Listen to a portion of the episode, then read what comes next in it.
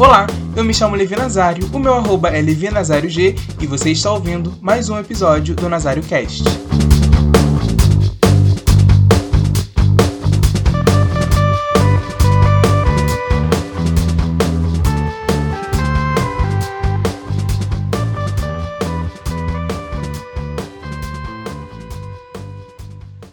Sei se vocês estão ouvindo esse barulho todo externo, mas aqui na vizinhança tá rolando, sei lá, uma festança com fogos e pagode, churrasco e o local onde eu queria estar. Mas é isso. Eu espero que não esteja atrapalhando o áudio. Fala, meu povo bonito, que eu só tô chamando vocês assim porque eu não vejo a cara de vocês. Eu aposto que nem o cabelo vocês estão penteando agora nessa quarentena. Apesar de que a gente já tá, né, pelo visto, o carioca, pelo menos, nunca esteve de quarentena. Então, e agora também o comércio já voltou a funcionar. Então já tem bastante gente na rua. Bastante gente já tá voltando a seus trabalhos, bastante gente já está voltando a seus afazeres, já está voltando a bater perna na rua sem motivo algum. Talvez eu seja essa pessoa. Não, por quê? Porque eu estou trabalhando. Mas eu sei que tem gente que tá aqui me ouvindo, que tá indo pra rua só pra ver o sol na testa de outras pessoas, que tá indo pra rua pra fazer nada de essencial, só pra bater perna mesmo. Mas sigamos. Então, gente, parece que, né, que eu tava num, num exílio, num hiato. Parece que eu tava vivendo numa caverna durante esses tempos. Eu tava no Instagram, não apareci por aqui desde nosso último episódio. Foi sobre o Enem, se eu não me engano. Nem eu lembro mais qual foi o último episódio desse podcast. Mas cá estamos nós de novo, cá estou eu novamente para poder conversar com vocês sobre três assuntos que eu ainda não sei quais são, porque eu pedi para três pessoas enviarem três assuntos diferentes sobre o que estava acontecendo na vida deles é, e o que eles estavam observando de novos assuntos e de assuntos velhos e de assuntos atuais sobre o que está acontecendo no mundo atualmente. Já tem alguns dias que eles me enviaram esses áudios. Eu ainda não ouvi os áudios. Na verdade, eu ouvi tipo, só o início, assim, só para ver se estava tudo de boa na parte técnica mas não ouvi o conteúdo em si, não articulei nenhuma resposta. Eu vou ouvir aqui juntinho com vocês e vou responder na medida do que eu for entendendo, né? Do que eles estão falando, dos assuntos que eles estão trazendo. E eu espero que vocês gostem do episódio de hoje. É, eu sei que eu não vim aqui para poder falar sobre os casos de George Floyd, nem de João Pedro, nem das outras mortes que aconteceram e casos que aconteceram é, de maio, se eu não me engano, de maio para cá. Já estamos no mês 7 né? Estamos no início de julho. Mas quem me acompanha no Instagram sabe da maneira que eu me expus por lá, da maneira que eu falei, é, dos temas que eu abordei lá, que eu dei mais ênfase, das coisas que eu critiquei, das coisas que eu elogiei. É, então, se você ainda não me segue, já falei meu arroba no início, mas vou, vou repetir, né? É sempre bom frisar na mente de todo mundo. Meu arroba é G no Instagram. Então é isso, gente. Vamos ouvir aqui o primeiro áudio que vai ser do Natan. Vamos ver sobre o que ele falou. E aí a gente volta aqui para poder bater um papo. Antes de ouvir, ó, já quero deixar aqui também meu agradecimento. Participei de algumas coisas nesse mês de junho. Fiz uma participação no GTV da Carol. O arroba dela é CarolBDR. Eu acho que é isso. Só um momento, isso sou eu procurando meu celular. Que eu vou ver agora para vocês qual é o arroba da Carol. E vamos de Carol. Carol BDDR. É, Carol, teu user tá difícil. Mas se vocês não acharem pelo user, só colocar Carol Portes. Ela tá de cabelo vermelho com duas Maria Chiquinhas. Essa é a foto de perfil da Carol. Tá aqui a última foto dela, seis minutos que ela postou. Tá aqui divando na praia com uma Brahma. Brahma não, com uma Antártica na mão e colocou na legenda detalhes. Olha só, né? Com a raba toda a mostra. Errada, errada não tá. Não sei se é atual essa foto, ok? Não me julguem. Vão lá no Instagram da Carol para poder perguntar para ela se ela tá na praia agora, né? Nesse tempo que não pode estar na praia. E a outra participação que eu fiz foi no Total Pop, esse site aí maravilhoso que nos traz diariamente várias informações sobre a cultura pop do Brasil e do mundo. Eu tive o prazer de participar desse projeto. Em todas as postagens vocês vão ver o meu dedinho lá, porque eu criei toda a identidade visual do Total Pop. Meu cliente é um pouco chato, que é o Douglas, que ele também vai ter participação hoje, mas ele é muito legal também, às vezes. Então, é só você acessar arroba total, com dois L's, pop, e lá no IGTV vocês vão ver, no Giro Total Pop do dia 28 do 6, vocês vão ver a minha participação com algumas indicações com duas indicações, né, na verdade. Mas são indicações riquíssimas que eu sei que vocês, que eu espero também que vocês gostem, ok? E quem quiser me chamar para fazer alguma participação no seu conteúdo paralelo, seja podcast, seja vídeo no YouTube, vídeo no GTV, stories, manda um e-mail, gente, manda uma DM. Meu preço é baratinho aqueles.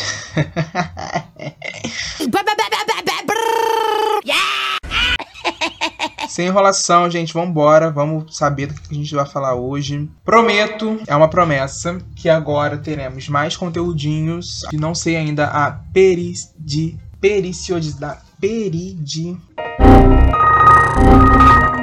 Pera aí, gente, eu vou ter que pesquisar no Google esse nome. Periodicidade. Periodicidade. Não sei ainda qual a periodicidade dos episódios, porque, enfim, por muitas questões, mas prometo que teremos aí uma quantidade boa mensalmente de episódios, ok? Falando sobre muitos outros temas e aqueles temas que vocês sempre adoram e tudo mais. Eu sou o Levi do Futuro e hoje a gente falou sobre pautas raciais novamente. Yay! Mas tá muito legal o episódio. A gente falou sobre representatividade, lugar de fala e protagonismo. A gente falou sobre o uso de máscara de proteção. A gente falou sobre os protestos que aconteceram aqui no Rio de Janeiro.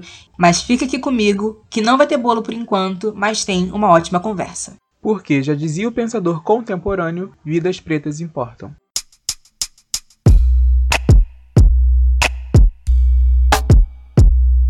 Vamos ouvir então o áudio do Natan para saber sobre o que ele falou. Bom, eu não sei que horas estou ouvindo esse podcast, mas quero te desejar um bom dia, uma boa tarde, uma boa noite. Fui convidado aqui pelo Levi, né? E aí, Levi, para fazer parte desse podcast. Meu nome é Nathan Lucas, tenho 18 anos. Eu moro em Santa Cruz, mais especificamente no Cesarão. Eu faço engenharia mecânica na Veiga de Almeida, sou bolsista, né? Vou relatar, né, sobre a pauta racial. É, eu participei da ação, do ato que teve na Candelária duas semanas atrás e teve algo que me incomodou bastante. E aí é a vertente que eu vou trazer aqui agora. Normalmente, né, as pessoas, nós que participamos, mesmo que virtualmente ou fisicamente, ativamente, sempre da desse lance da resistência negra, desse, sempre né, no meio dessas pautas, nós sem, somos sempre julgados pelo fato de caramba, nos Estados Unidos eles fizeram isso, isso e aquilo, nossa, eles colocaram fogo no carro, nossa, mas eles, sei que lá, e vocês estão aí, sabe? É sempre cobrança, cobrança, e é cobrança de cobrança. Por pessoas que às vezes nem, nem sequer sabem da causa, sabem alguma coisa sobre a causa. Mas enfim, eu acho que tudo é uma questão de analisar contextos, né? Não estou falando isso, não vou falar isso agora, por conta de, ah, você quer dizer que os brasileiros negros são mais fracos, então, que nós somos burros, né? Não estou falando nada disso, isso é óbvio. Eu estou falando que nos Estados Unidos eles criaram uma vertente de resistência muito maior do que a brasileira. Aqui no Brasil sempre fomos muito atrasados em relação a tudo. Quem, quem é, né, sabe do que eu estou falando. Nós somos um povo completamente atrasado e ignorante. Então, para uma causa tão importante assim, ela só foi ter relevância quase que recentemente, sabe? Uma relevância bem maior, bem maior do que era antigamente, né? Mas, por exemplo, nos Estados Unidos criaram-se né, vários tipos de resistência ao longo da história, né? Uma das principais, inclusive, né, sendo a, o partido né, dos Panteras Negras, né, que lutavam contra essa, toda essa violência policial, toda essa violência contra os negros, todo, lutavam pela pauta negra em si. Aqui no Brasil também não foi diferente, né? Nós tivemos os quilombos que foram uma grande parte importante do, do nosso, da nossa história, né? E isso não pode ser negado, sabe? Mas temos vertentes diferentes, galera. Porque, por exemplo, enquanto nos Estados Unidos, óbvio que existe a violência policial, mas enquanto nos Estados Unidos eles conseguem protestar é, em grande forma, eles cativam mais as pessoas, eles são um grupo maior. Não tô falando que os negros são um grupo maior, estou falando que as pessoas que combatem né, o racismo são em grande escala lá. Aqui não temos muita, porque, né? Por várias, por várias questões, né? Principalmente porque nós somos um povo muito ignorante. Mas enfim, lá temos umas formas de resistência maior do que aqui. E outra, uma vertente principal. Por exemplo, muitas pessoas não foram no ato de domingo, além da, da pandemia que temos, estamos vivendo recentemente. Muitas pessoas não foram por medo da violência policial. Lá também existe, como em qualquer outro país. Mas aqui, galera, especificamente no Rio de Janeiro, quando, tipo assim, o negro sai todo de preto, assim, né? Igual a gente saiu para protestar, ou para fazer qualquer outra coisa, né? Se tiver com um guarda-chuva, um celular na cintura assim, para ele já é fuzil, né? Já é faca, já é uma bazuca, né?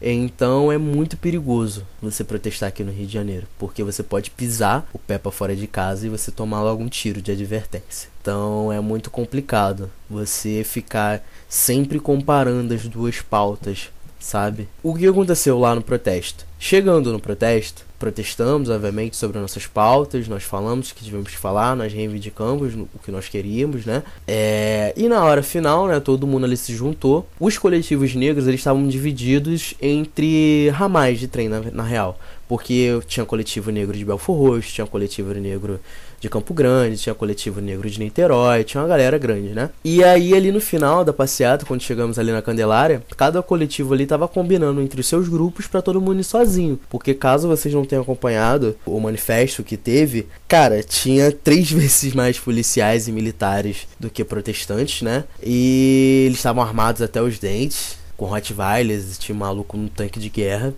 não entendi, né? Mas enfim, tinha muita gente, muita cara de cavalaria, né? Na cavalaria, muita arma, enfim. Nós est eles estavam combinando entre si de ir embora todos juntos, né? Como é o certo, correto. E aí na hora de ir embora, um branco que tava lá no, no protesto também, eu acho que ele estava. Se ele estava lá, eu não sei se ele estava realmente com a, o intuito de protestar. Ele levantou a seguinte pauta quando nós estávamos embora. Ele falou bem alto para todo mundo ouvir. Ué, vocês já foram embora? Vocês já vão? Ué, não entendi. Nos Estados Unidos durou duas semanas. Os protestos, tacaram fogo, fizeram um monte de coisa, porque nos Estados Unidos isso e aquilo. E vocês já vão embora assim, acabou? Vocês vão para casa, não vão fazer nada, não? Ué, não entendi. Tinha uma galera ao redor dele que escutou, né? Que olhou para ele. Eu, como tenho um, tempera um temperamento um pouco pequeno, eu ia. É, me deu. Eu acabei sendo consumido, né, meio que pelo ódio. E acabou que eu pensei em fazer alguma coisa, né, um pouco mais violenta, não fisicamente, mas pelo menos verbalmente, porque aquele cara de verdade merecia muito. Eu olhei ao meu redor e eu vi que as pessoas que ouviram, né, as pessoas que de fato estavam ali para protestar, todas elas ouviram e viraram as costas. Porque, cara, um cara desse não sabe nem por que, que ele tá ali. Eu, na, na, minha opinião, ele tava ali só para criar discórdia mesmo. Eu, ele não tava ali para protestar. Então eu segui o exemplo dos outros e pensei, cara, esse maluco realmente não vale a pena. Ele não tá aqui pela mesmo, pelo mesmo motivo que nós estamos aqui. Então eu simplesmente virei as costas e fui embora. E aí é o que eu direciono a minha pergunta aí, né, pra você, Levi. Eu queria saber o que, que você acha de toda essa cobrança que tem em cima da gente. De tipo, que caramba, a gente tem que fazer o escambau no Brasil, tem que virar do avesso mesmo. E eu queria saber o que, que você acha de toda essa cobrança de, de várias, não só dele, né, mas pô, de, muitas pessoas, né, cobram a gente, cobram todo o movimento por nós não sermos, né, do, da forma que os outros países são. O que, que você acha de toda essa cobrança em cima da gente? Vou lembrar aqui para vocês que todos os arrobas que eu citei vai estar na descrição desse episódio no Spotify e eu não tenho certeza se essa descrição vai para Deezer também, tá? Mas se você não tem Spotify, peça um amigo que tenha para poder tirar um print para você te enviar, que tá tudo lá, ok, ok. Mas tem também lá no Instagram do podcast, nazario.cast, tá? Tá marcado todo mundo lá direitinho. Tivemos aqui a participação do Natan, muito obrigado, amigo, desde já. É, como já disse, o Instagram de todo mundo vai estar aqui na descrição desse episódio. Algumas coisas eu tenho que pontuar antes de eu dar a minha resposta. Como eu disse, é, esses áudios foram enviados algumas semanas atrás, então, só para contextualizar todo mundo. O ato da Candelária, que o Nathan citou, foi no dia 7 de junho, dia 7 do 6. Só pra gente poder contextualizar, porque eu sei que tem gente de fora do Rio que me ouve, ok? Eu vejo todos vocês. Não pense que estão passando batido. Uh, de forma nenhuma esse áudio ficou defasado, tá, gente? É um assunto ainda que, assim, acho que super tem que estar nas nossas pautas, nas nossas discussões mesmo. É, eu gosto muito quando o Natan cita a resistência dos quilombos, por exemplo, porque no mês de junho também eu tive uma conversa com o Bruno, que é um amigo. É, eu tava participando, ele tava me entrevistando, fazendo algumas perguntas e tudo mais, e aí ele me perguntou o que, que eu achava da expressão quilombo urbano E aí eu dei para ele duas respostas, né? Disse para ele que é, dependia, porque poderia ser uma coisa muito boa e também poderia ser uma coisa preocupante, porque se existe a necessidade de ter um quilombo, de haver um quilombo, necessidade da criação de um quilombo, na verdade. Quer dizer então de que de alguma maneira é, a repressão a pessoas pretas está mais forte do que nunca, assim, né? Tá de uma maneira muito agressiva, muito, muito próxima da época escravocrata, sabe? É, não, não tô, obviamente, não tô aqui falando que não existe uh, uma pressão sobre uh, os pretos de agora, sobre nós, população preta de 2000, do século 21 de 2020, não tô falando isso, obviamente não. Mas a gente sabe que já evoluímos bastante, às vezes nem tanto, em alguns âmbitos nem tanto. Já evoluímos bastante desde a escravidão até aqui e ainda estamos caminhando, trilhando, lutando para que possamos evoluir ainda mais, porque existem muitas coisas que a gente ainda não saiu do lugar né, sobre muitos assuntos, sobre muitos aspectos. Mas é, o que ele queria dizer, na verdade, com essa expressão quilombo urbano é que existia um lugar. Nessa entrevista, né, ele me apresentou um clube, um lugar onde as pessoas se referiam a esse clube como quilombo urbano porque era um local onde majoritariamente pessoas pretas iam se reunir para celebrar a cultura negra, sabe? Tanto na música, quanto na arte, quanto nas suas expressões e, e nos seus costumes, e enfim, tudo isso, na comida e tudo mais. E eu achei muito interessante. Posso também falar disso em algum outro episódio futuro, mas eu acho que ele me fez dar um start na minha, da minha cabeça, dessas duas vertentes, né, do que poderia ser um quilombo em 2020 em que eu fiquei pensando assim muito depois. Não, não conversei com ninguém mais sobre isso para tentar para tentar ter uma ideia melhor assim, mais articulada do que do que poderia significar isso dos tempos de hoje. Só foi um pensamento mais rápido, né, que eu tive, porém, não menos importante, né? Eu fiquei pensando sobre isso. E já deixo aqui também para vocês me responderem, pode responder lá pelo Instagram do nazario.cast. Para você, o que seria um quilombo urbano, né, por exemplo, nos dias de hoje? tá? É, o Nathan citou sobre violência policial. É, ele falou sobre o que aconteceu no protesto e ele me perguntou o que, que, eu, o que, que eu entendo, o que, que eu acho dessa cobrança do, dos brasileiros para os pretos brasileiros de que a gente não se comporta, do que a gente não faz o que os pretos estrangeiros fazem, né? norte-americanos e europeus fazem, né? Fizeram. Primeiro, é, eu acho que essa revolta de que os, os negros brasileiros não se revoltam, não se revoltaram como os negros americanos, por exemplo, veio muito pela galera branca, assim, né? Que tava vendo aquele furor de bandeira dos Estados Unidos pegando fogo e delegacias sendo queimadas e carros sendo depredados, carros da polícia, né? E aí a galera queria esse agito, esse fervor aqui no, aqui no Brasil, aqui no Rio de Janeiro e tudo mais. Só que assim, né, gente? Deixa eu trazer aqui um pouquinho de razão para nossas cabeças. A gente está num país em que, se em uma manifestação eu estou com meu guarda-chuva, como Nathan bem pontuou, eu posso ser confundido com um criminoso portando, carregando um fuzil, uma pistola, uma faca ou coisa do tipo. Tô falando aqui do Rio de Janeiro, tô nem falando a nível Brasil, não. E aqui no Rio de Janeiro, para eu me juntar com, umas, com os outros manifestantes e conseguir colocar fogo numa delegacia é confiar muito numa democracia, de que nunca foi cumprida a risca e ainda mais nunca foi derramada, se assim eu posso dizer, mas eu vou usar essa expressão, a democracia nunca foi derramada para as pessoas pretas aqui do Brasil. Não é verdade? Porque a palavra de um preto não, não vale muito. A palavra, há uma contrapalavra de uma outra pessoa, de um branco, quiçá de uma autoridade policial. Fatos? Então, olha só, vamos ver o seguinte dado. O seguinte dado, que eu gosto de trazer dados aqui para vocês, vocês sabem disso, números, né? Embora não seja muito bom de matemática, eu gosto de trazer aqui pra gente poder ter uma consciência maior do que, que a gente fala, do que, que sai da nossa boca. Nos Estados Unidos, no ano de 2019 inteiro, janeiro a dezembro de 2019, nos Estados Unidos, eu tô rindo de nervoso, tá? Não é, não é engraçado esse assunto que eu tô falando. Nós tivemos pessoas mortas pela polícia dos Estados Unidos no ano de 2019 inteiro. Eu vou repetir para que fique na sua cabeça. No ano de 2019 inteiro, isso também, ó, repito como no último episódio. Tudo está ao seu alcance. Fontes não são vozes da minha cabeça, ok? É só você dar uma pesquisada aí que você vai encontrar. Pesquisa mais de uma vez para você ver em mais de um veículo, para você ver em diários oficiais, para você ver em noticiários, para você ver é, em reportagens, ok? Em 2019, 1.004 pessoas mortas pela polícia dos Estados Unidos. 1.004 pessoas mortas pela polícia dos Estados Unidos no ano de 2019 inteiro, de janeiro a dezembro. 12 meses, ok. Em 2020, no Rio de Janeiro, no Rio de Janeiro, até abril, essa contagem, pela polícia do Rio de Janeiro, polícia militar do Rio de Janeiro, nós tivemos 177 mortes em 2020.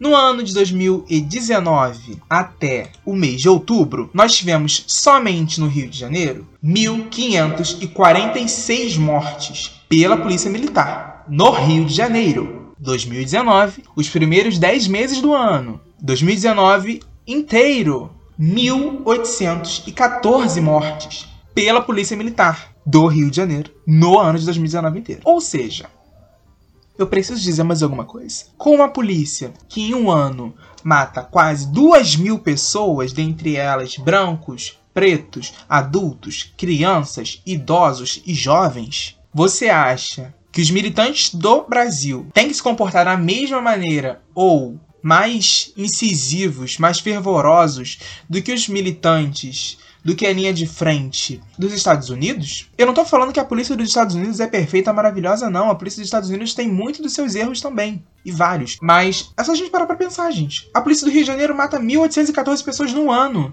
Como é que eu vou me comportar de maneira revoltado, revoltada em tacar fogo num carro de polícia, que eu sei que isso já é o suficiente para minha vida ir por água abaixo, para minha vida ir pro ralo. Vocês estão vivendo em que mundo? Ei, você, branco aqui do Rio de Janeiro, tá vivendo em qual Rio de Janeiro? Ou tu não sabe? Me surpreende muito, quer dizer, não me surpreende, né? Mas é de extrema insensibilidade, insenso, é, falta de tato e falta de pesquisa mesmo para dizer que ah, os militantes do Brasil são tão fraquinhos, são tão nada com nada, não querem nada com a hora do Brasil. Cara, calma aí, ei.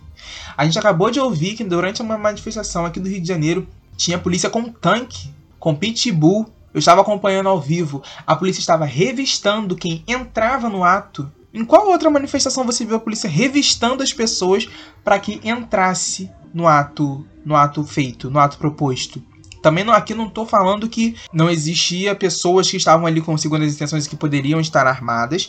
E também não estou aqui dizendo que a polícia fez trabalho errado. Não estou aqui para ditar nada para ninguém. Eu só estou mostrando, estou expondo para vocês o que aconteceu e o que a gente tem em nossas mãos. Que são esses números, que são esses dados. Que além de números, são pessoas por trás desses números. Que a gente está falando de mortes. E se a gente fala de morte, a gente fala de vida. Que outrora foi vida, né? Na verdade. E aí a gente tem o outro dado de que a cada 23 minutos no Brasil, um jovem negro é assassinado. E o que, que você acha dentre essas 1.814 mortes de 2019 de quantas pessoas pretas estão dentro dessa numeração? Fala para mim acorda pra vida.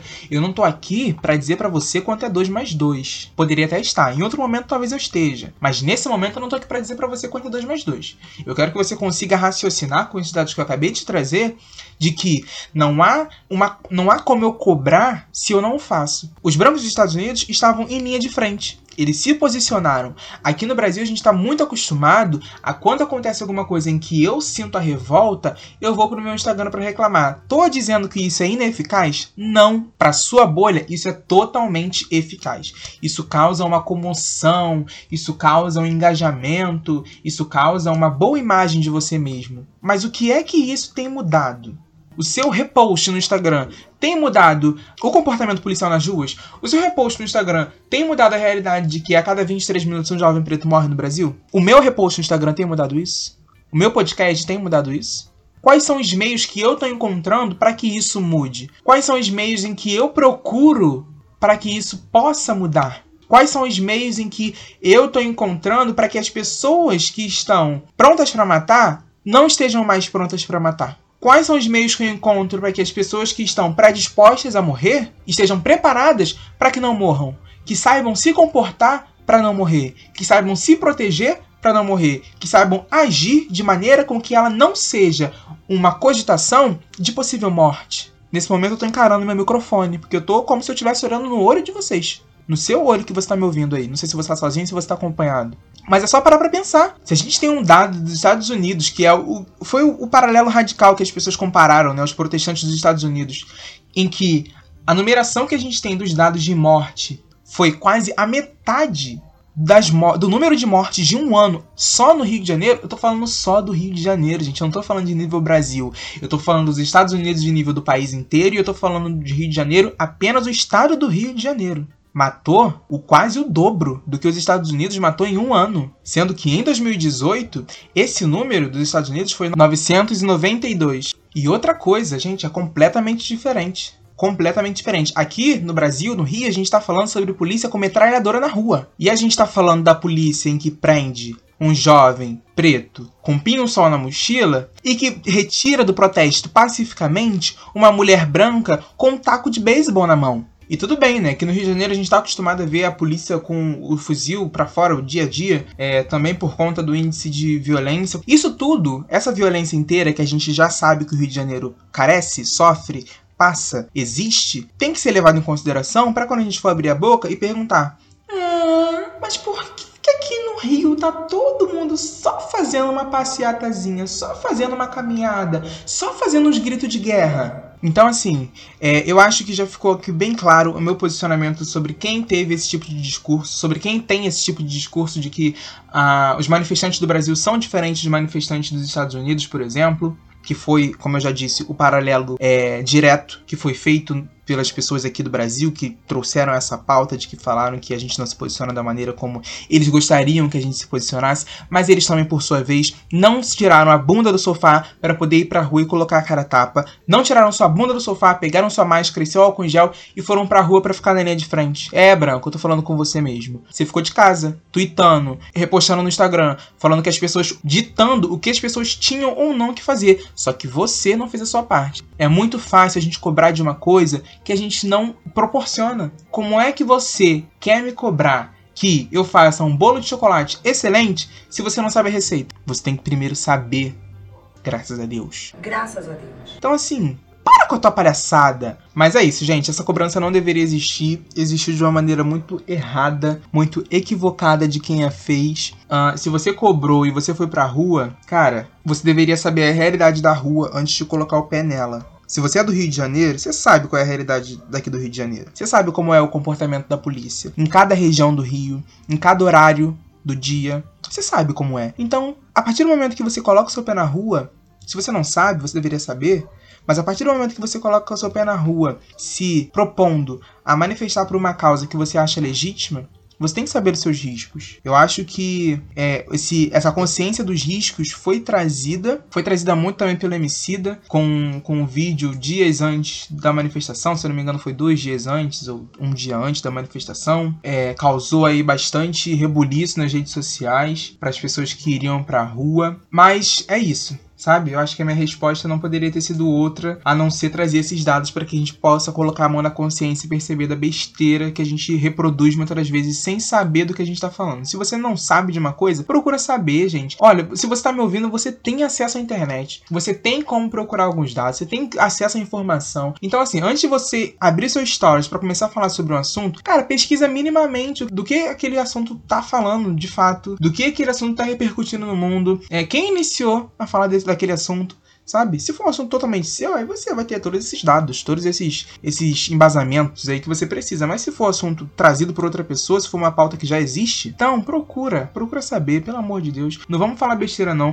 vamos pecar pelo excesso de conteúdo e não pela falta dele. E mais uma coisa, nesse ano de 2020 foram retirados os dados sobre violência policial do relatório dos direitos humanos. O Ministério da Família, Mulher e Direitos Humanos, que é comandado aí pela Damares Alves, alegou que existiam inconsistências nos dados obtidos, obtidos através do Disque 100, que é o Disque dos Direitos Humanos. E os documentos de 2016 a 2018 é, somavam mais de 3.965 casos e, e caminhavam para essa crescente para o ano aí de 2019 2020.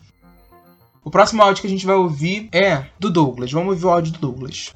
Olá, eu sou o Douglas Pereira, sou estudante de jornalismo, morador da Zona Oeste do Rio de Janeiro e eu queria muito falar sobre o quão incômodo está sendo ser preto e usar máscaras, máscaras de proteção contra o novo coronavírus. E toda vez que a gente precisa sair, a gente precisa usar essa máscara e, e isso me incomoda muito pelo fato do racismo ser algo recorrente e estruturado aqui no Rio de Janeiro e no Brasil de maneira geral. Eu, eu não me sinto seguro sendo um jovem preto e morador da Zona Oeste e ter que usar essas máscaras. Todo mundo sabe que os policiais são despreparados, a segurança de diversos locais privados, principalmente, são despreparados. Então, eu não me sinto seguro sendo um jovem preto de máscara de, de segurança. E eu queria muito propor que você levantasse esse assunto e principalmente trouxesse pontos de vista diferentes sobre esse assunto. Eu não sei se, se eu sou o único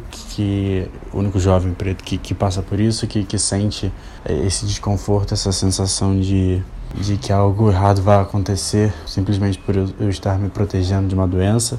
Em relação a, a tudo que tem acontecido, eu acho um ponto a ser debatido. Enfim, é isso. Obrigado pela oportunidade de participar. Beijão e até a próxima.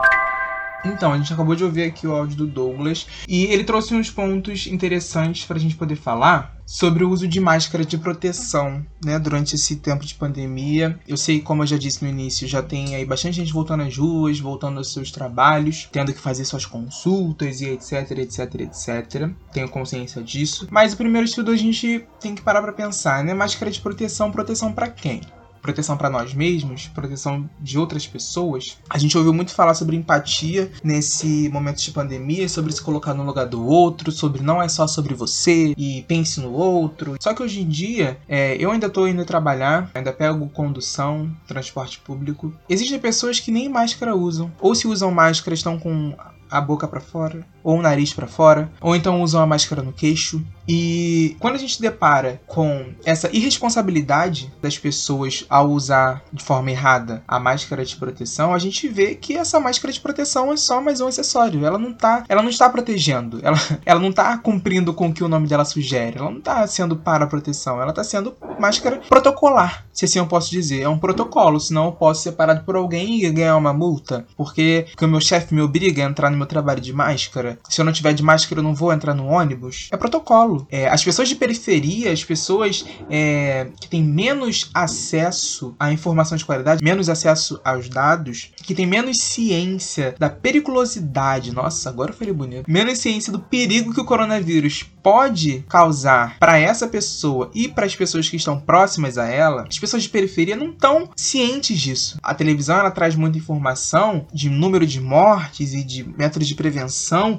em que as pessoas ficam tontas em casa. A gente vê agora de um modo em que desconsidera o jornalismo de excelência. As pessoas duvidam do jornalismo como, como se duvidam do chupacabra. Se você liga a televisão hoje e você tá com uma pessoa mais velha do lado, é o repórter falar assim: hoje morreu tantas pessoas de coronavírus, a pessoa mais velha já vai falar: ah, mas eu duvido.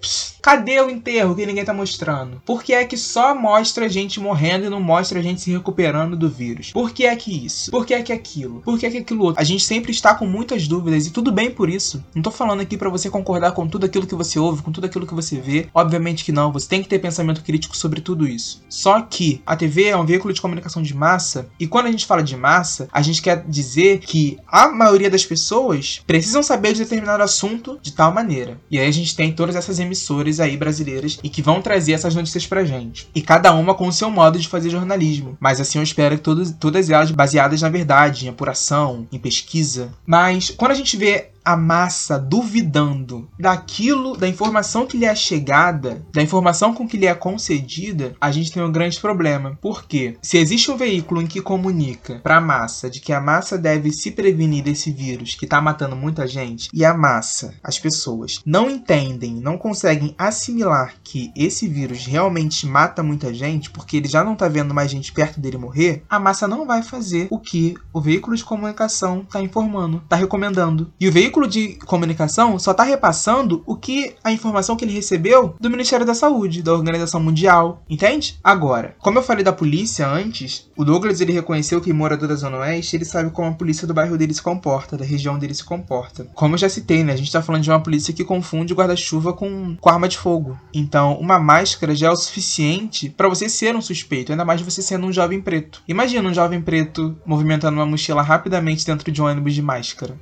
que, que sentimento isso não vai. Que, o que isso não vai gerar dentro das pessoas que estão dentro do ônibus e dentro das pessoas que estão vendo essa cena de fora. Vocês já pararam para pensar nisso? Quantas vezes você, branco, saiu na rua com a sua máscara e você se sentiu ameaçado por estar com um objeto que deveria te proteger? E quantas vezes você, preto, saiu na rua com um objeto que te deveria trazer a sensação de proteção e na verdade estava te trazendo a sensação de medo, de insegurança, de risco, de alvo? Alvo. Isso é muito preocupante porque acaba que a nossa mente condiciona de que existe realmente um alvo no nosso peito. Eu não estou dizendo aqui que não existe, mas a nossa mente fica condicionada a isso, porque é assim que o sistema nos trata, a todo momento com um alvo no nosso peito. Com uma máscara, então, tampando a metade do nosso rosto, mais ainda. Que risco um jovem preto mascarado não vai oferecer para a sociedade? Que risco? Se sem máscara já oferecia, segundo eles. Se sem máscara já era o suficiente para matar sem explicação, para prender sem motivo. Foi um incômodo muito grande para mim, muito mais por essa adaptação de respirar com a máscara, às vezes embolava a respiração, eu ficava prestando muito atenção na minha respiração e acabava que eu ficava com falta de ar por não conseguir respirar naturalmente, né? Eu ficava controlando esse inspira, expira, inspira, expira e vai, e volta, e vai, e volta. E aí tinha uma hora que eu já não sabia o que eu tava fazendo. O que eu quero dizer é que a máscara de segurança, de proteção, ela é um grande agravante para os casos de racismo. Como já,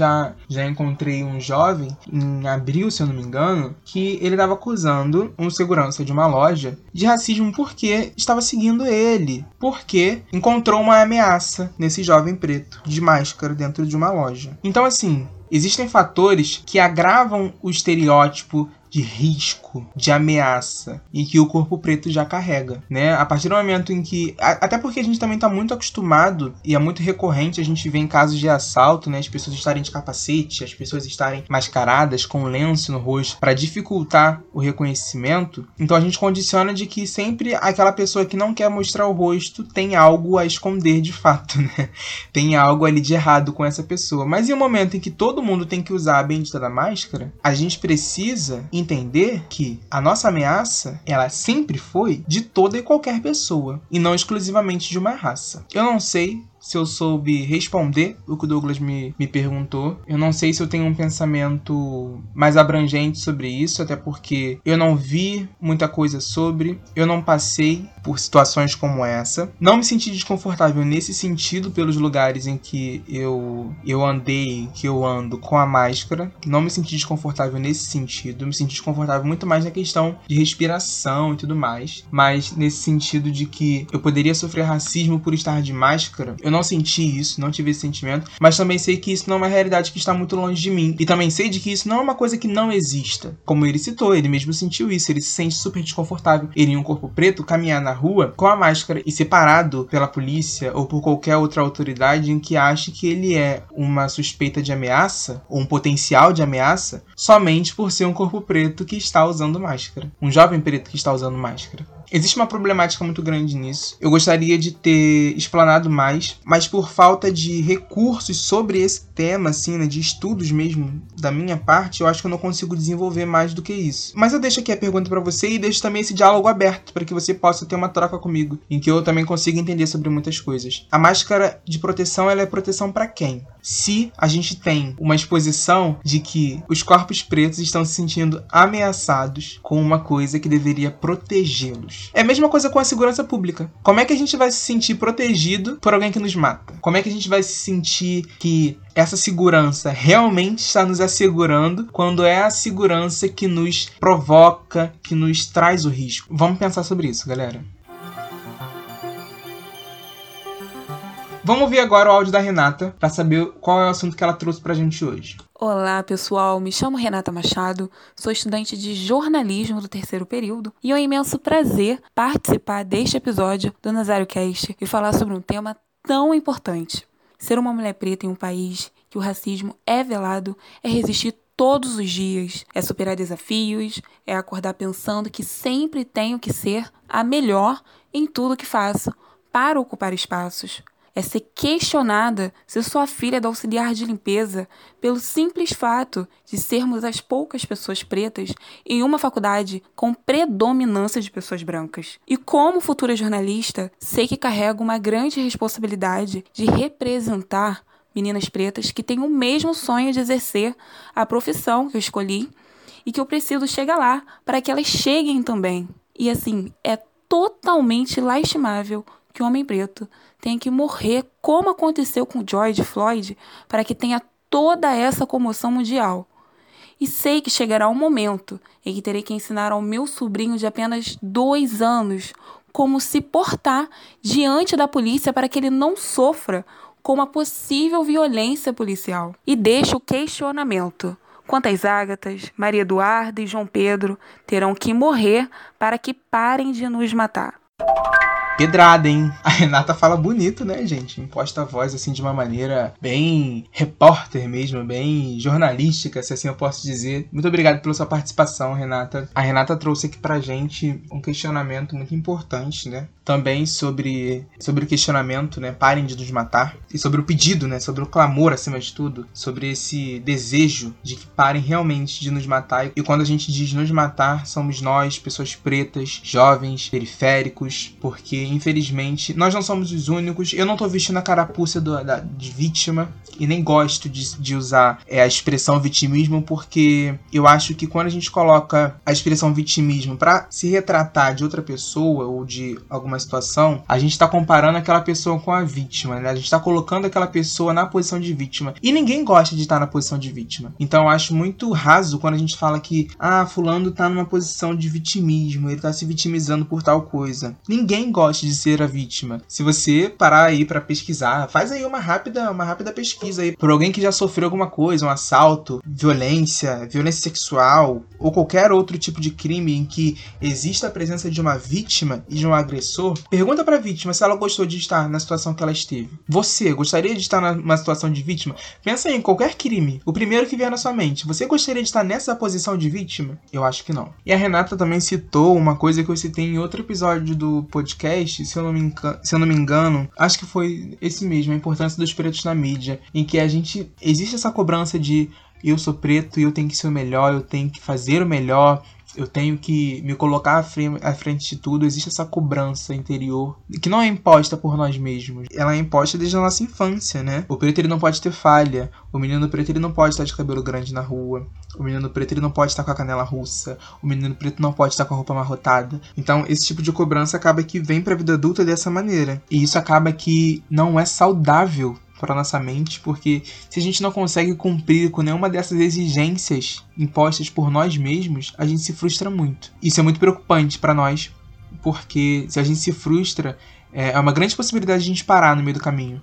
E é uma grande possibilidade de a gente estar em locais onde a população brasileira está acostumada a ver os pretos, que são locais é, de profissões que eles consideram inferiores sabe? Que são profissões dignas, que são profissões respeitáveis e são profissões em que as pessoas estão acostumadas a ver o preto. Você não está acostumado a ver o preto sendo te atendendo na sua clínica médica. Você não está acostumado a ver o preto na sua sala de cirurgia colocando o seu silicone. Você não está acostumado a ver o preto num escritório te atendendo como advogado. Mas o que eu estou querendo dizer é que a gente tem que estar tá acostumado a ver o preto em todos esses ambientes sendo copeiro, sendo merendeiro, sendo faxineiro, mas também sendo juiz, sendo médico, sendo repórter, sendo publicitário. A Renata ela citou uma coisa muito interessante sobre é, representatividade. E eu vou trazer aqui duas coisas que são protagonismo e lugar de fala. Três coisas, na verdade, né? E representatividade. Que a gente também, nesses últimos tempos, a gente muito ouviu falar sobre lugar de fala, lugar de fala. Eu não vou falar porque é meu lugar de fala. Os brancos falando que não iam falar sobre porque não era o lugar de fala deles, etc, etc.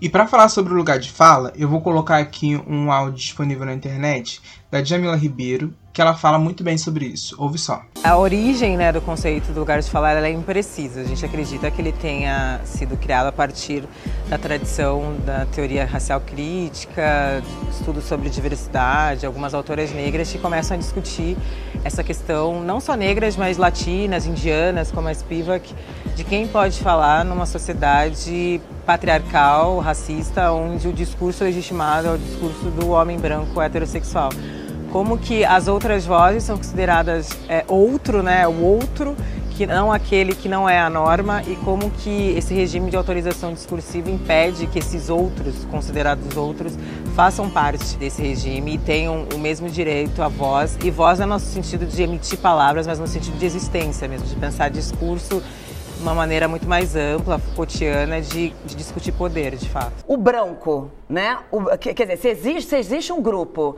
que está sendo discriminado, tem um grupo aí que está sendo beneficiado todo o tempo. Exatamente. E esse grupo não, não, se, não para para pensar nisso. Não se questiona Não se sobre questiona isso. sobre esse privilégio. Então, a partir do momento que esse grupo branco né, não se questiona sobre esse privilégio, como é que a gente vai ter esse diálogo? Como é que a gente caminha com essa luta?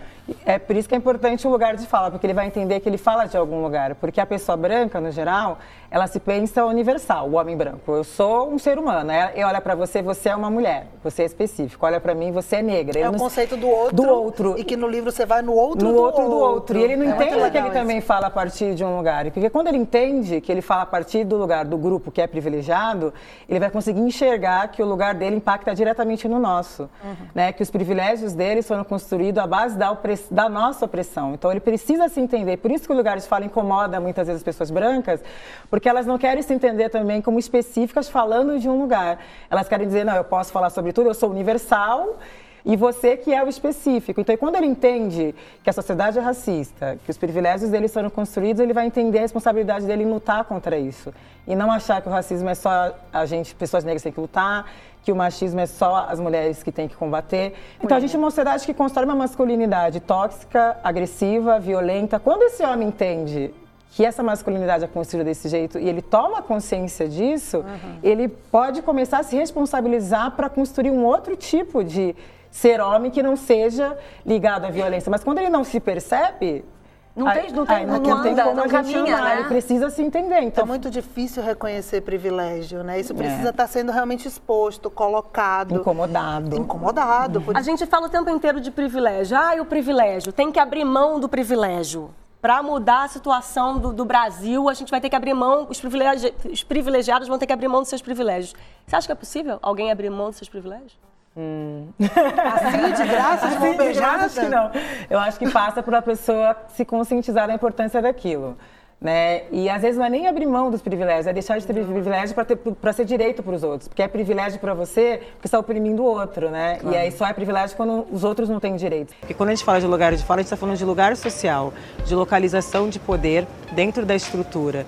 E não é, a partir da vivência, especificamente, ou de experiência individual, que muitas vezes acaba sendo a confusão que as pessoas fazem. Então a gente acabou de ouvir a Djamila, sabe? Você não sendo, não participando daquele grupo social, não significa que você não possa falar sobre aquelas pautas. Significa que você tenha que reconhecer o seu lugar e mesmo assim você, consi você consegue levar pra frente ou reproduzir coisas essenciais daqueles assuntos, daquelas pautas. Teve um episódio algumas semanas atrás, na época de George Floyd, que aconteceu comigo, em que algumas pessoas, em que eu fiz a produção de um produto audiovisual para um Instagram jornalístico e algumas pessoas vieram me perguntar por que é que uma pessoa branca estava falando sobre George Floyd. E a minha resposta foi justamente essa, ué, mas uma pessoa branca não uma pessoa branca não está inviabilizada, não está vetada de falar sobre casos de racismo no mundo, a partir do momento em que ela reconheça o seu lugar nesse assunto, não trazendo um tom de pessoalidade e de vivência ao qual não há de uma pessoa branca para a vivência de uma pessoa preta, por exemplo, já que estamos falando sobre isso, não trazendo esse tom de pessoalidade, eu não vejo problema em, em ser falado sobre isso, até porque existe aquele negócio de que homem branco hétero escuta homem branco hétero, pessoas pretas escutam pessoas pretas, sabe?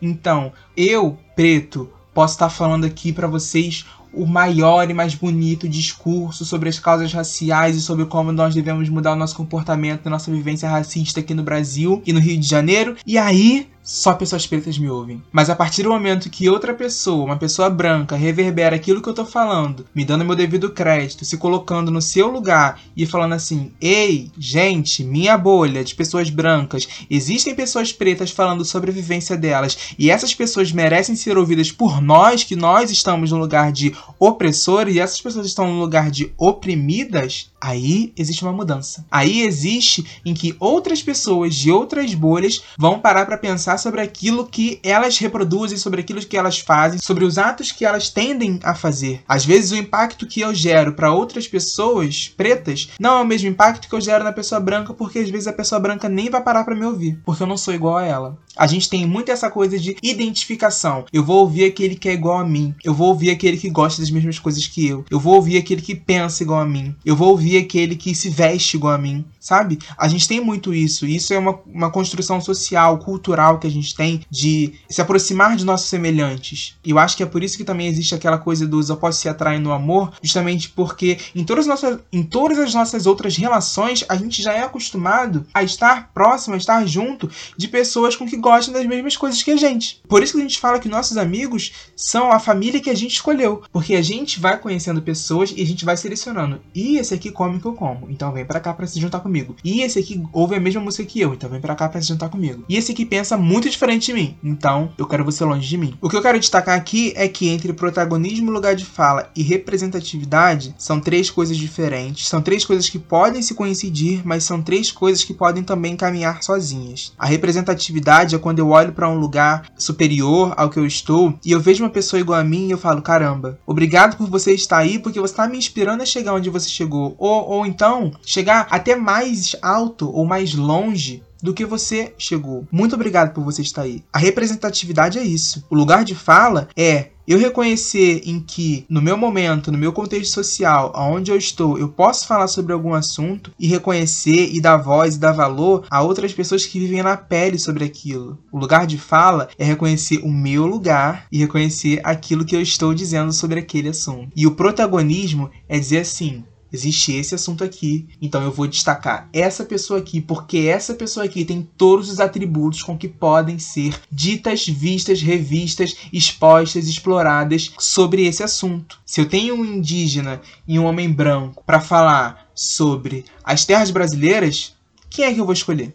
O indígena. Exatamente, certa resposta o indígena. Se eu quero falar sobre uma receita de bolo, eu vou chamar quem? Um confeiteiro, um padeiro, para falar sobre, porque ele vai saber de todas as áreas técnicas e funcionais e experimentais da coisa. Eu posso chamar o cozinheiro para poder fazer, para poder falar sobre uma receita de bolo? Pode, o cozinheiro pode falar sobre a receita de bolo, mas se eu tenho a oportunidade de fazer alguém, que esse alguém seja o confeiteiro, ser o protagonista desse assunto, eu vou fazer. Então é importante que a gente entenda essas três coisas. É importante também que a gente não se oculte no meio disso. Existem situações em que você realmente não pode falar porque é questão de vivência, mas no momento em que você consegue dar voz para que uma mulher fale com a sua bolha de outros homens, isso é você oferecer o protagonismo. E isso é você usar o seu lugar de fala para exaltar a pessoa que tem total propriedade sobre o assunto a ser dito. Agora, o questionamento de quantos de nós precisarão morrer é realmente aquilo que fica pra gente. Quantos pretos precisarão morrer para que isso mude? Quantos mais LGBTs precisarão morrer aqui no Brasil, que é o país que mais mata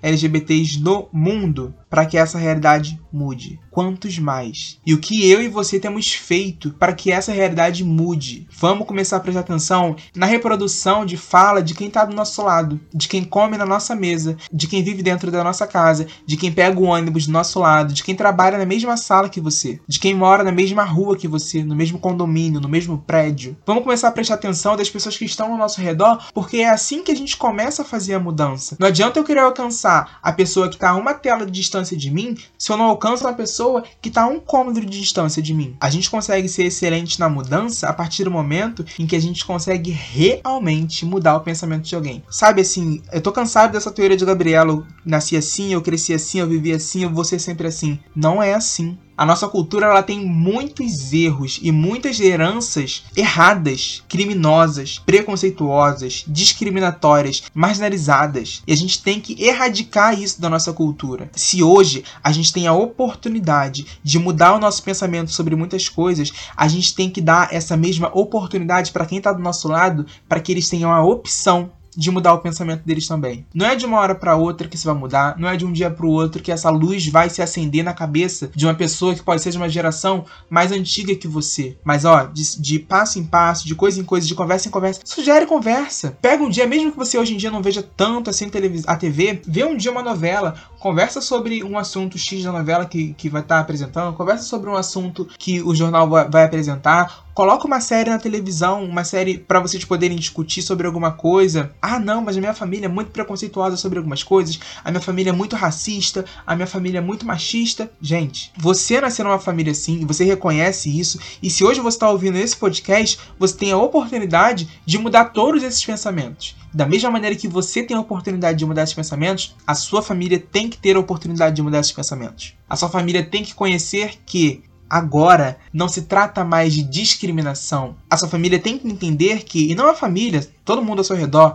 tem que entender que agora não se trata mais do que eu acho sobre o outro. Vamos dar oportunidade para as pessoas ao nosso redor, para que elas mudem o seu pensamento sobre muitas coisas que precisam ser mudadas. Eu sei que as gerações anteriores, elas, elas carregam uma carga e um pensamento muito problemático sobre muitas coisas e entrega e dê essa oportunidade para que eles consigam repensar. Pelo menos a oportunidade, a provocação de que eles consigam entender o porquê é que eles não concordam, ou porquê é que eles não gostam, ou porquê é que eles são criminosos. Eu acho que essa consciência é muito importante. Então, eu espero que mais ninguém precise morrer para que uma nação consiga se conscientizar de que tá na hora de mudar, de que tá na hora de não achar normal, de que está na hora de realmente punir as pessoas em que errarem e não só errar aquilo que a gente acha que está errado. Se tá lá, se existe uma lei dizendo que racismo é crime, injúria racial é crime, LGBTQI-fobia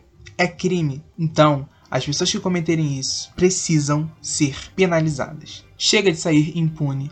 Chega de reproduzir que o Brasil é o país da impunidade. Até porque, sobre outras causas, todos, todos, todos, todos gostam que haja uma punição, mais especificamente na área da política. Seja você de esquerda, direita, centrão ou, ou nenhum lado partidário, mas a política que é para todos nós, a política parlamentar que eu digo, né, e todas as outras políticas também, obviamente, mas se a gente vê algum erro na política parlamentar, já não importa o meu lado político, eu quero que aquele político que me roubou seja punido, certo? Porque é crime. Mas por que que eu não quero ser punido pelo crime que eu cometo? Vamos parar para pensar, vamos colocar a mão na nossa consciência, vamos ver o que nós queremos para o nosso presente. Eu acho que o futuro só se dá se focarmos no nosso presente. Não adianta eu querer um futuro melhor se eu não estou fazendo nada para que hoje o meu dia a dia seja melhor. Se eu não estou movimentando uma palha para que amanhã eu acorde sem nenhuma notícia de morte no mundo, sem nenhuma notícia ruim. É isso. Eu espero que vocês tenham gostado do episódio de hoje. Eu gostaria de falar também aqui rapidamente sobre os challenges que foram feitos, sobre essa banalização do movimento. Eu acho que é por isso que.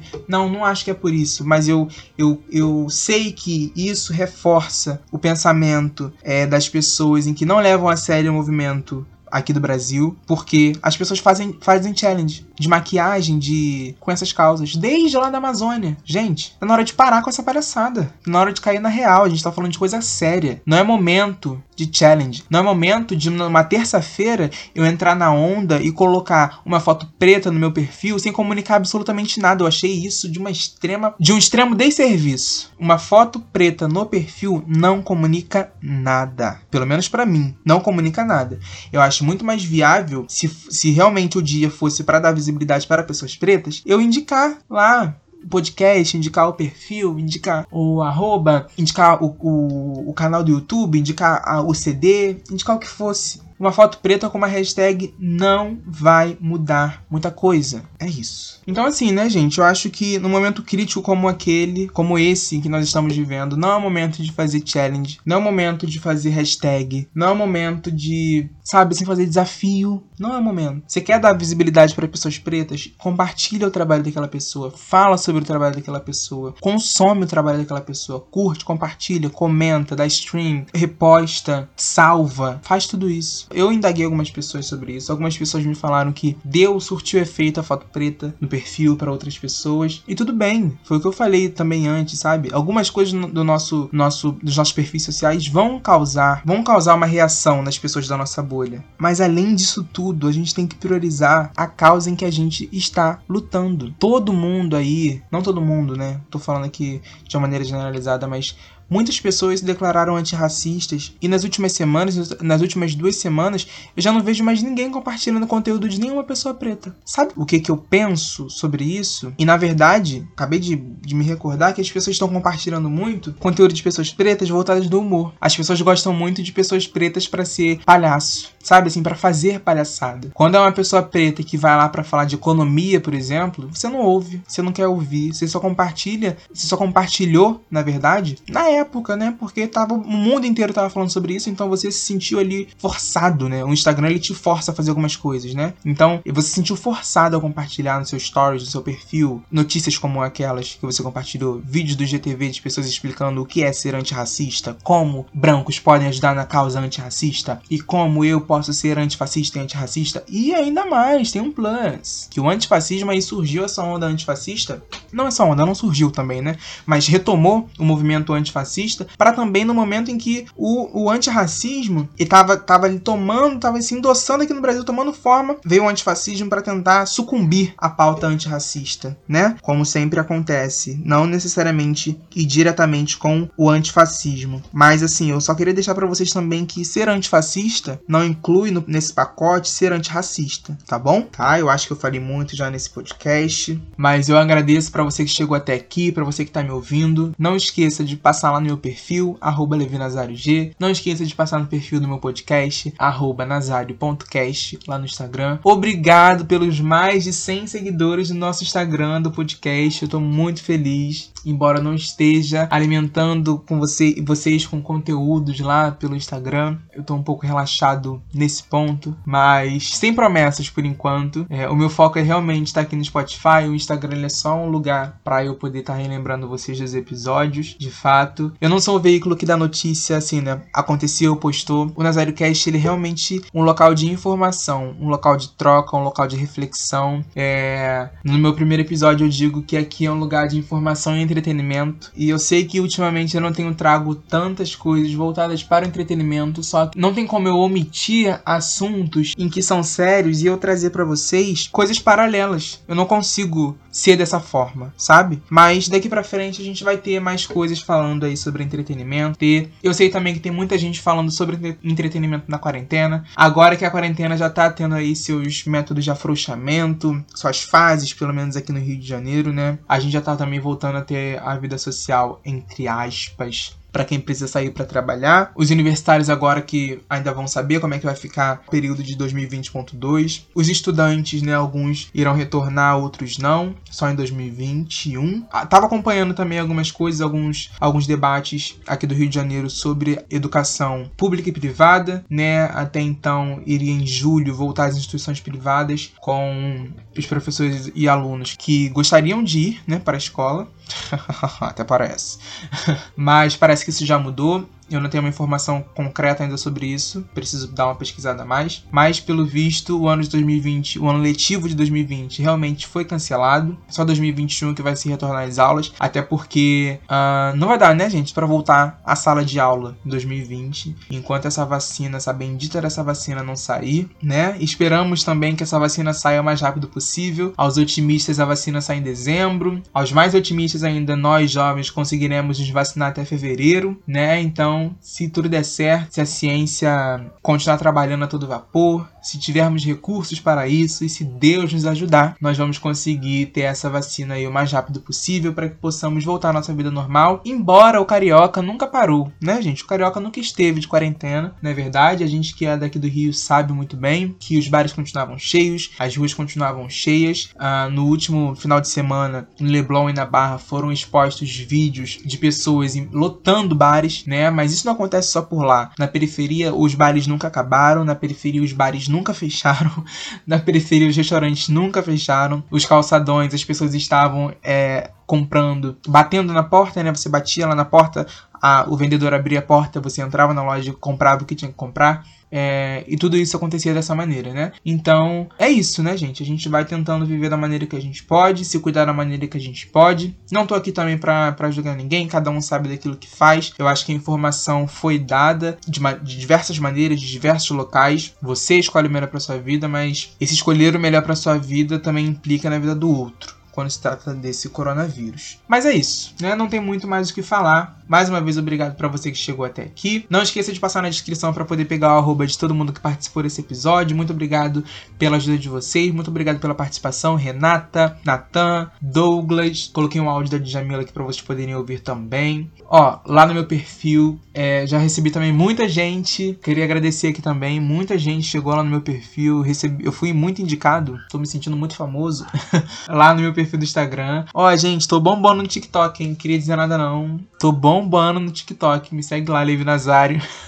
Já tive dois vídeos que foi pro For You. Então, assim, tô me sentindo formidável. Eu tô me sentindo formidável, gente. Continuem, compartilhem. Como meme daquela menina, compartilhem. Continuem compartilhando que eu tô muito, muito, muito feliz. O TikTok eu relutei muito para poder participar do. para poder entrar nessa rede social. Mas é uma rede social muito leve. É totalmente diferente do Instagram. Ela é muito leve, ela não tem essa cobrança de perfeição que Instagram nos proporciona, nos traz. E ela também é muito é muito mais divertido, assim, né? Eu consigo passar uma hora rindo, rolando de rindo no, no TikTok, enquanto no Instagram, às vezes. Nunca também fui desse de ficar depressivo, né? Com a vida perfeita de outras pessoas. Mas no Instagram a gente não vê muito esse movimento, porque no Instagram hoje em dia também tá numa pegada muito mais profissional. Mas enfim, gente, ih, tô falando a beça hoje, eu, hein? Provavelmente eu esqueci de falar alguma coisa, eu sempre esqueço. O ruim de ser uma pessoa esquecida é isso, porque às vezes a gente vê, assim, as, as pautas. A gente fala, não, vou falar isso, isso, isso, isso, isso. Quando liga o microfone, eu esqueci metade das coisas.